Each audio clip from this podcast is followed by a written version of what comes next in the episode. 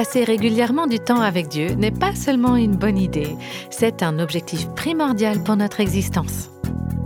C'est impossible pour nous d'être les femmes et les hommes que Dieu a créés pour être en communion avec lui sans cultiver une intime relation quotidienne avec lui.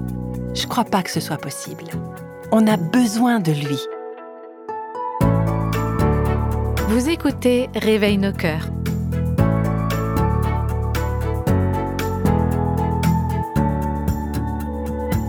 Voici aujourd'hui la troisième partie de la série Vivre chaque jour l'intimité avec Dieu. Vous, les femmes qui nous écoutez, est-ce que vous avez de vrais amis? En avez-vous une en particulier dont vous pourriez dire qu'elle est votre meilleure amie? Comment êtes-vous devenus si proches Je ne connais pas la réponse à toutes ces questions, mais je suis sûre d'une chose, si vous avez une meilleure amie, vous avez passé beaucoup de temps ensemble. Dieu nous a créés pour être en relation, d'abord avec lui et ensuite les uns avec les autres. Tout comme nous passons régulièrement du temps avec nos meilleurs amis et ceux avec qui nous sommes le plus proches, Dieu désire que nous ayons une relation d'alliance profonde avec lui. En vivant cette relation d'amour avec Dieu, nous entrons pleinement dans les projets qu'il a préparés pour nous. Sinon, on ne va pas vraiment expérimenter la plénitude de son amour. Et la dernière fois, il a été question de faire une priorité de ce moment à part, seul avec Dieu, vous pouvez l'appeler comme vous voulez, votre lieu secret, votre cœur à cœur avec Dieu, votre culte personnel. L'important, c'est que ce moment fasse partie de votre quotidien. Nous avons vu ensemble combien ça vaut la peine de mettre à part chaque jour un temps d'intimité avec Dieu pour lire sa parole et pour prier. Il y a tellement de bienfaits qui en découlent. Vous savez, au fil des années, je ne peux pas vous dire le nombre de femmes qui m'ont posé la question suivante comment m'y prendre pour passer un moment d'intimité avec le Seigneur? Alors aujourd'hui, j'aimerais vous donner quelques suggestions pratiques.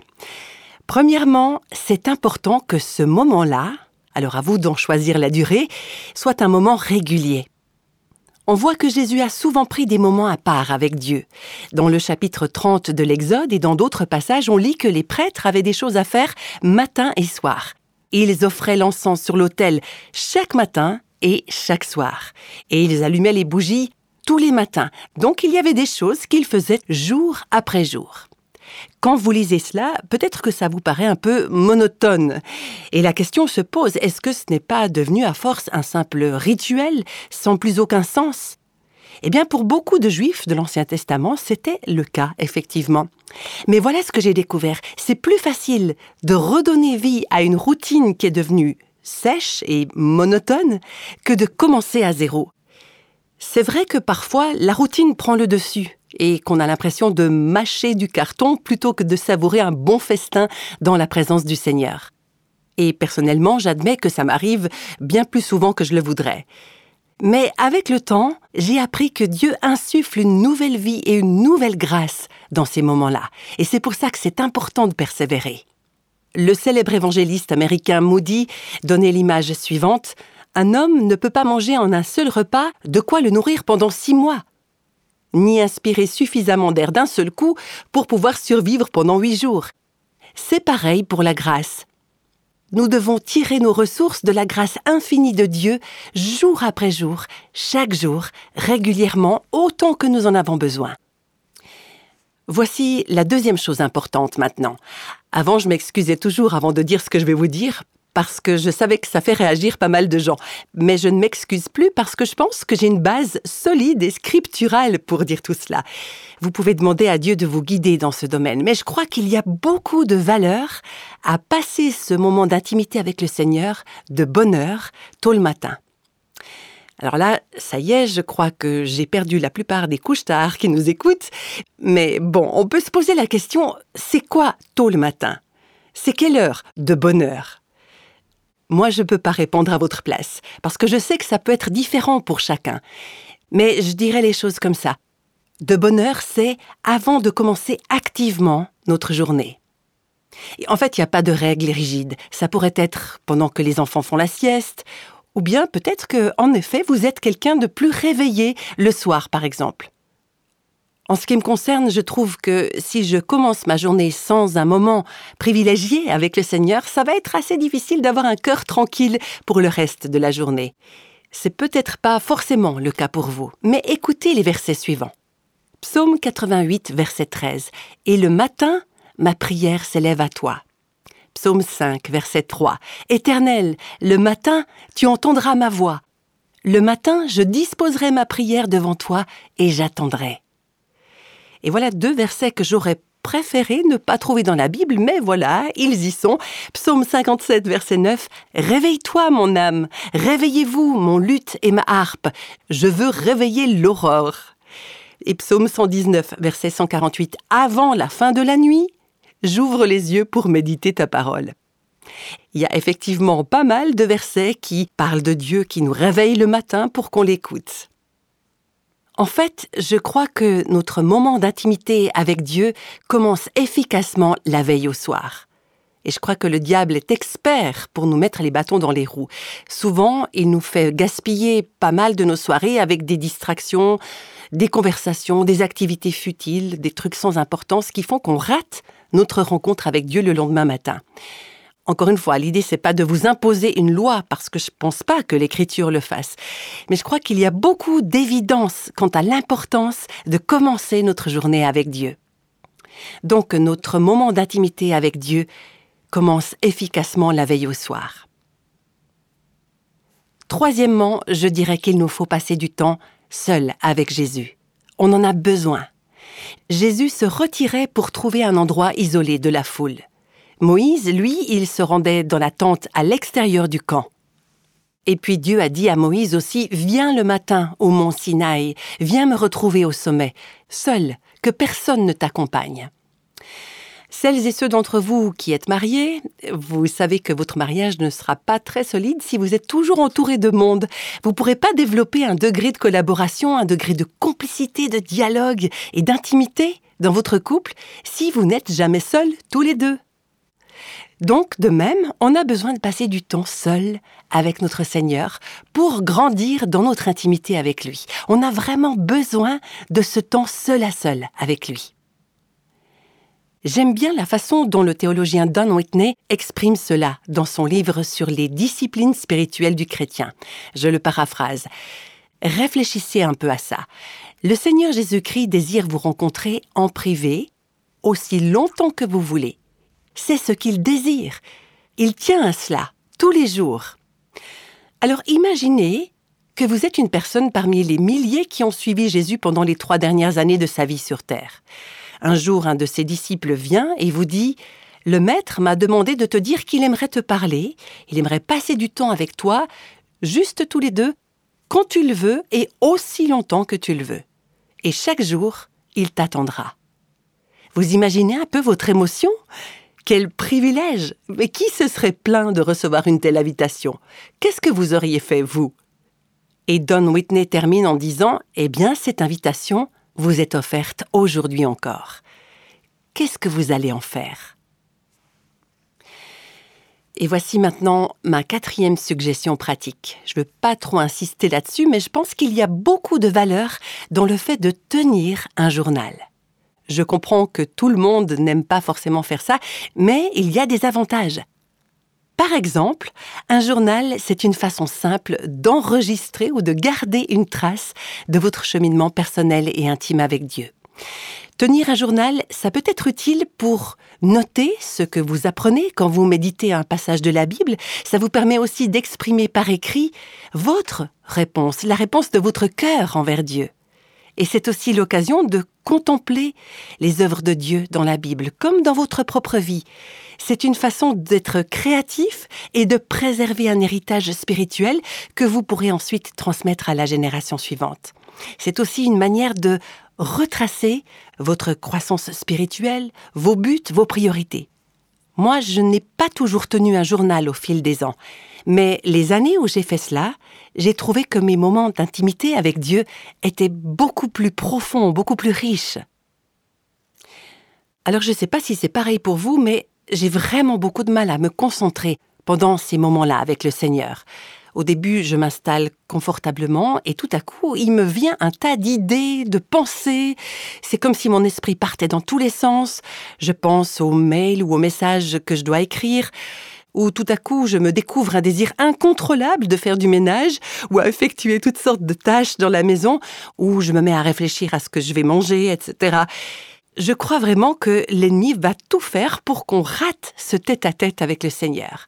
Alors sur le plan pratique, je trouve que c'est plus facile de me concentrer quand j'écris. Et je constate que si je note ce que Dieu me dit au travers d'un passage de sa parole, même si je ne fais que recopier les versets, ça m'aide à me concentrer et c'est comme un guide pour mes pensées. Et dans ces moments-là aussi, ces moments que vous passez avec le Seigneur, Veillez à ce que le partage soit bien équilibré. Alors il n'y a pas une bonne ou une mauvaise façon de faire, mais il faut qu'on se rappelle qu'une conversation, ça se passe entre deux personnes. Et là, ça se passe entre Dieu et vous. Donc c'est pas un monologue, c'est un tête-à-tête, un cœur à cœur. Donc premièrement, on veut écouter le Seigneur pour recevoir ce qu'il nous offre, et puis ensuite, on répond à ce qu'il nous dit ou à ce qu'il nous montre. Peut-être que c'est quelque chose qui est tout nouveau pour vous. Et vous allez me dire, mais comment on reçoit de Dieu? Comment est-ce qu'il nous parle? Alors je dirais que c'est très souvent au travers de sa parole. On peut l'écouter au travers de sa parole, quand on la lit, quand on la prononce à haute voix aussi.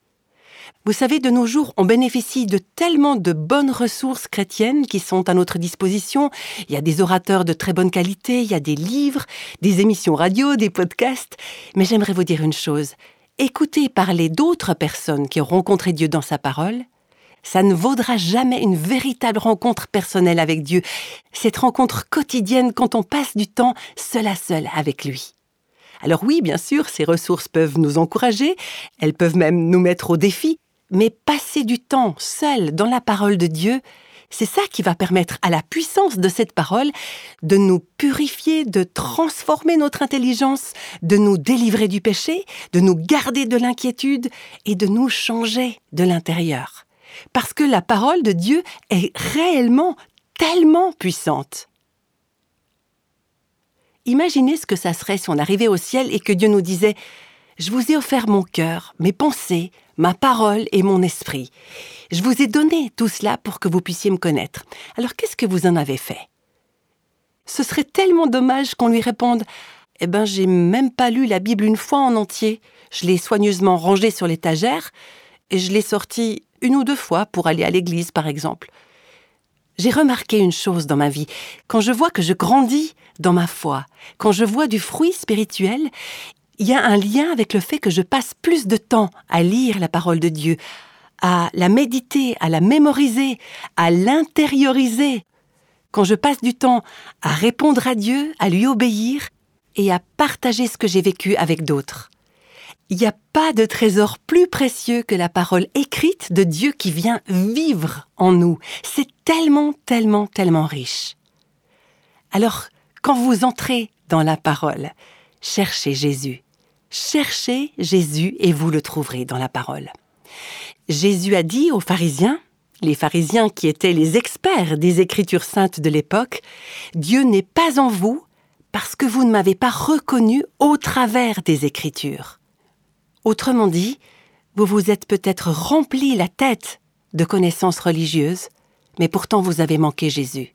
Vous passez complètement à côté du but la parole de Dieu est tellement importante. Oui, Dieu nous parle. Alors ensuite, comment est-ce qu'on peut lui répondre? Eh bien, on lui répond par la louange, par l'adoration. On reçoit sa parole et puis on la lui offre en retour comme une prière. Je vous donne un exemple. L'autre jour, je lisais la première lettre à Timothée au chapitre 6, où l'apôtre Paul loue Dieu de l'avoir appelé à le servir et il le remercie pour la miséricorde et la grâce qu'il a reçue de lui. Et vous savez, j'ai répété à haute voix les paroles que je venais tout juste de lire, parce que c'était vrai pour moi. C'était ma louange à Dieu, tout simplement. Alors transformez votre temps dans la parole en adoration et en prière. Laissez Dieu utiliser sa parole pour diriger, pour alimenter votre vie de prière et pour vous montrer comment prier pour vous-même, comment intercéder pour les autres et pour l'Église, la communauté dans laquelle vous êtes. J'ai envie de dire que c'est tout simple, vous recevez de Dieu et vous lui répondez. Et je le répète, soyez attentifs que ce moment soit un dialogue et non seulement un monologue de votre part. Quand j'avais une vingtaine d'années, je faisais partie d'une équipe d'évangélisation itinérante. C'est vrai qu'on voyageait beaucoup et quasi tous mes repas provenaient des restaurants fast-food. C'était tellement facile. Je faisais la commande depuis la voiture, je mangeais pendant que j'étais au volant et je filais au rendez-vous suivant. Vous voyez un peu le tableau. Eh bien, quand je suis arrivée vers l'âge de 30 ans, je me suis rendu compte que je me sentais pas très très bien. Et j'ai vite compris le problème. Je mangeais mal. Donc il fallait que je change mes mauvaises habitudes alimentaires. On sait très bien qu'un régime de fast-food, c'est pas très bon pour la santé. Sur le plan spirituel, il y a eu des périodes dans ma vie où je vivais une sorte de fast-food aussi. Pourtant, je connaissais bien l'importance d'un moment mis à part chaque jour pour rencontrer Dieu. Moi-même, j'ai grandi dans un foyer où c'était la priorité. Je savais combien c'est important. Et pourtant, pendant ces périodes de fast-food spirituel, je mangeais, entre guillemets, en vitesse mes quelques versets des psaumes ou mon proverbe de la journée avant de me précipiter vers la porte pour me diriger vers d'autres occupations. Mais c'était pas vraiment un tête-à-tête avec le Seigneur. Je lui donnais pas le temps de me parler et je ne le laissais pas me transformer. Je ne m'attardais pas avec lui. Je ne savourais pas sa présence. Et dans ces périodes-là, on devient vite mal nourri sur le plan spirituel. Personnellement, je commençais à en sentir les effets, et plus encore, les gens autour de moi aussi commençaient à remarquer que j'étais pas en très bonne forme spirituellement parlant. Et je suis tellement reconnaissante que Dieu, dans sa miséricorde, me ramène toujours à cet endroit tranquille, à ce cœur tranquille, à ce moment tranquille avec lui, dans sa parole. Mais pour moi, j'avoue que c'est une lutte continuelle. Je connais des gens pour qui ça ne l'est pas, mais pour moi, c'en est une. Et pourtant, je sais, je sais combien c'est important. Ça fait plus de 50 ans que je chemine avec le Seigneur et je suis convaincue que c'est une bataille qui vaut la peine d'être menée. Parce que ce sont ces moments d'intimité qui m'indiquent où j'en suis réellement. C'est dans ces moments-là que je réalise ce qui est important et ce qui est nécessaire à ma vie. Quand j'ai envie de fast-food spirituel, c'est un indicateur de mon penchant à vivre ma vie indépendamment de Dieu.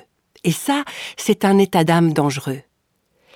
Vous savez, l'intimité avec Dieu met en lumière les idoles de notre vie. Parce que tout ce qui étouffe Dieu dans ma vie, c'est une idole. Une idole dont Dieu veut me débarrasser.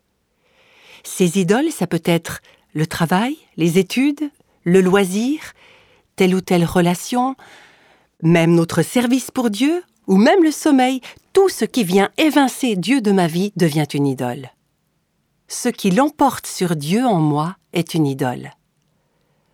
On trouve souvent pas mal d'excuses en fait. On dit j'ai pas le temps, comment je pourrais trouver de la place pour ça dans ma journée? Mais on a le temps, par exemple, pour les réseaux sociaux, on a le temps pour des jeux, pour des distractions, pour du sport et toutes sortes d'activités pour remplir les places vides de nos cœurs. Et on trouverait pas le temps pour la parole de Dieu? En général, on trouve toujours le temps de faire ce qui nous tient le plus à cœur. Alors parfois, les choses que je viens de citer sont des outils dont Satan se sert pour nous dévier de la véritable nourriture dont on a besoin, du pain de la vie et des eaux vives qui seules nous satisferont. On est occupé, on est agité, et on a besoin d'entendre à nouveau la voix douce du Seigneur qui nous dit ⁇ Tu t'inquiètes et tu t'agites pour beaucoup de choses, mais une seule est nécessaire, une seule. Et on a besoin de dire, comme dans le psaume 27, Je demande à l'Éternel une chose que je désire ardemment. Je voudrais habiter toute ma vie dans la maison de l'Éternel pour contempler la beauté de l'Éternel. Et je crois vraiment, et je vais aller jusqu'à le dire, que c'est impossible pour nous d'être les femmes et les hommes que Dieu a créés pour être en communion avec lui sans cultiver une intime relation quotidienne avec lui. Je crois pas que ce soit possible. On a besoin de lui. On ne peut pas se passer de lui. J'ai un couple d'amis de longue date qui ont quitté la région parce que le mari s'est engagé pour servir dans une église ailleurs. Et un matin, de bonne heure, le pasteur de ce couple m'a téléphoné. Il voulait me prévenir que l'épouse allait sûrement m'appeler parce que son mari devait lui avouer que depuis six mois, il avait une relation extra-conjugale avec une fille du groupe de jeunes de l'église. Et je connaissais très bien ce couple. J'avais travaillé avec eux pendant une dizaine d'années. Et quand j'ai entendu ça, j'ai eu le cœur brisé. Je pouvais pas y croire, et pourtant c'était vrai. Quel désastre Je pensais tellement fort à mon amie. À ce moment-là, elle, elle ne le savait pas encore. Les responsables de l'Église avaient donné 24 heures au mari pour tout dire à sa femme. Et alors que j'étais au téléphone avec ce pasteur, émotionnellement bouleversé par tout cela, je lui ai dit Je sais que ça va être évidemment extrêmement dévastateur pour elle, mais il y a quelque chose qui me dit qu'elle va s'en sortir. Je savais que, quand elle était adolescente, quelqu'un lui avait lancé le défi d'offrir la première partie de chacune de ses journées au Seigneur dans la parole et dans la prière. Et je savais que, depuis ce jour-là, elle en avait fait une priorité, fidèlement, chaque jour. Et ce tête-à-tête journalier avec le Seigneur c'était la base, la fondation même de sa vie. Vous savez, Jésus nous a appris à fonder notre maison, c'est-à-dire notre vie, sur le roc, afin de résister et de tenir le coup lorsque les orages arrivent. Et dans la vie, tôt ou tard, un orage arrive. Alors effectivement, ce jour-là, cette femme, mon amie, m'a appelé. Et la situation était atrocement douloureuse pour elle. Son mari n'était pas du tout prêt à se repentir, et cette histoire a duré près de deux ans. Et pendant toute cette période, on a passé beaucoup de temps au téléphone ensemble. Quand je pouvais, j'allais la trouver et elle s'effondrait dans mes bras. Elle avait tout son corps qui était secoué de sanglots. Ces deux années ont été extrêmement difficiles, mais cette femme savait où trouver la grâce de Dieu pour s'en sortir. Elle continuait jour après jour de se réfugier en lui et Dieu lui a donné la sagesse dont elle avait tant besoin pour apprendre à bien aimer son mari pendant cette période-là. C'est par sa grâce qu'elle a su comment l'encourager. Alors ils ont eu des conversations extrêmement difficiles aussi. Elle a dû apprendre à dire non, elle a dû mettre des limites aussi, mais Dieu lui a donné la grâce de tout faire sans être dévorée par la rancœur et l'amertume, et sans être consumée par la rage que les gens autour d'eux déversaient contre son mari. Et au bout d'un certain temps, le jour est arrivé où Dieu a restauré le cœur de cet homme. Et cela, en partie, parce que sa femme avait lutté fort pour son âme. Elle n'aurait jamais pu faire ça sans la grâce de Dieu. Cette grâce qu'elle avait reçue dans sa vie chaque jour de chaque année qui avait précédé cette épreuve. Imaginez que vous vous retrouviez dans un endroit dont vous n'avez pas du tout l'habitude et qu'il y a une panne d'électricité au milieu de la nuit. Alors vous allez devoir tâtonner pour trouver vos repères et vous allez certainement vous cogner un peu partout en vous déplaçant. Par contre, si ça arrive chez vous, il n'y a pas de problème parce que vous connaissez le chemin. Vous savez où sont les meubles, les portes, etc. et vous évitez tous les obstacles. Eh bien, c'est pareil dans notre vie. Il y a des orages, des tempêtes, des ouragans sur tous les plans, que ce soit spirituel, émotionnel, relationnel, physique. J'ai moi-même passé par des moments comme ça récemment. La seule manière de survivre, sans parler de s'épanouir, dans ces moments difficiles, c'est d'avoir l'habitude de chercher le Seigneur quand il est proche, afin de savoir où le trouver quand l'orage surgit et qu'on ne voit plus rien. Et j'aimerais encore vous donner un dernier exemple. Un jour, par hasard, j'ai croisé la femme d'un pasteur. Ça faisait longtemps qu'on ne s'était pas vu. C'était quelqu'un qui était toujours bien habillé, qui avait toujours l'air très chic et qui avait toujours l'air de très très bien aller. Et je lui ai demandé comment tu vas? Et j'ai vu que ça n'allait pas. Et elle a commencé à me raconter ses difficultés. Son couple était en crise et ses enfants s'éloignaient du Seigneur. Il y avait aussi des problèmes importants au sein de leur Église. Donc effectivement, ça n'allait pas du tout. Et je me suis dit, comment je peux l'aider en si peu de temps? Alors je lui ai juste posé une question. Dis-moi, qu'est-ce que tu fais le matin quand tu te lèves? Et elle m'a dit, bah, je me fais un café et puis je lis le journal. Alors je lui ai dit, j'aimerais te lancer un défi. Pendant 30 jours, tu prends ton café s'il te faut de la caféine, mais avant de regarder ton journal ou ton portable ou les réseaux sociaux ou quoi que ce soit d'autre, tu prends ta Bible et tu passes du temps dans la présence de Dieu. Prends le moment d'un tête-à-tête avec Dieu, un cœur à cœur avec Jésus, et laisse-le te dire ce qu'il a sur son cœur. Si je me souviens bien, il lui a fallu environ une semaine pour accepter de relever le défi. Par le passé, elle avait eu l'habitude d'avoir un moment chaque jour avec Dieu, mais elle avait remplacé ça avec d'autres habitudes. Alors au bout des 30 jours du défi, je l'ai appelée et je lui ai dit Comment tu vas? Et elle m'a répondu Tu peux même pas imaginer combien mon cœur s'est réveillé. Quand j'ai commencé le défi de 30 jours, passer un quart d'heure tranquille avec Dieu, c'était bien trop long. Mais maintenant, deux heures, ça ne me suffit même pas. Si j'avais pas du ménage à faire ou des repas à préparer ou d'autres obligations, j'y passerais ma journée. Moi, ça m'a vraiment réjoui d'entendre ça. Vous voyez, pendant cette période de 30 jours, autour d'elle, rien n'avait changé. Il y avait encore des problèmes conjugaux, ses enfants se rebellaient toujours, et les problèmes à l'église n'étaient pas résolus. C'est elle qui avait changé. Parce qu'elle avait pris l'habitude de rencontrer le Seigneur chaque jour. Voilà pourquoi, pour terminer, c'est exactement ce même défi de 30 jours que je vous propose de relever aujourd'hui. Passer chaque jour un moment d'intimité avec Dieu, seul à seul.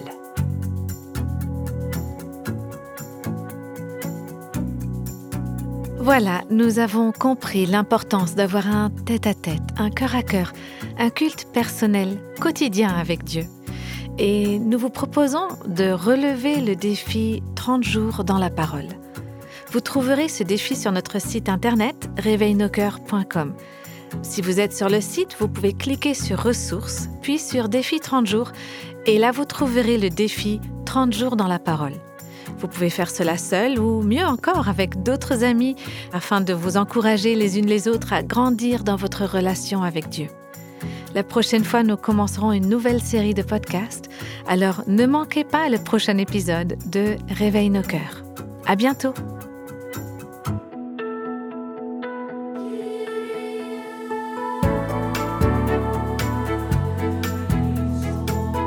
Tous les extraits de la Bible sont tirés de la version Louis II 1910. Réveille nos cœurs est le ministère francophone de Revive Our Hearts, initiative de Life Action Ministries avec Nancy DeMoss Volgemuth. Avec les voix de Christine Raymond et Jeannette Kosman.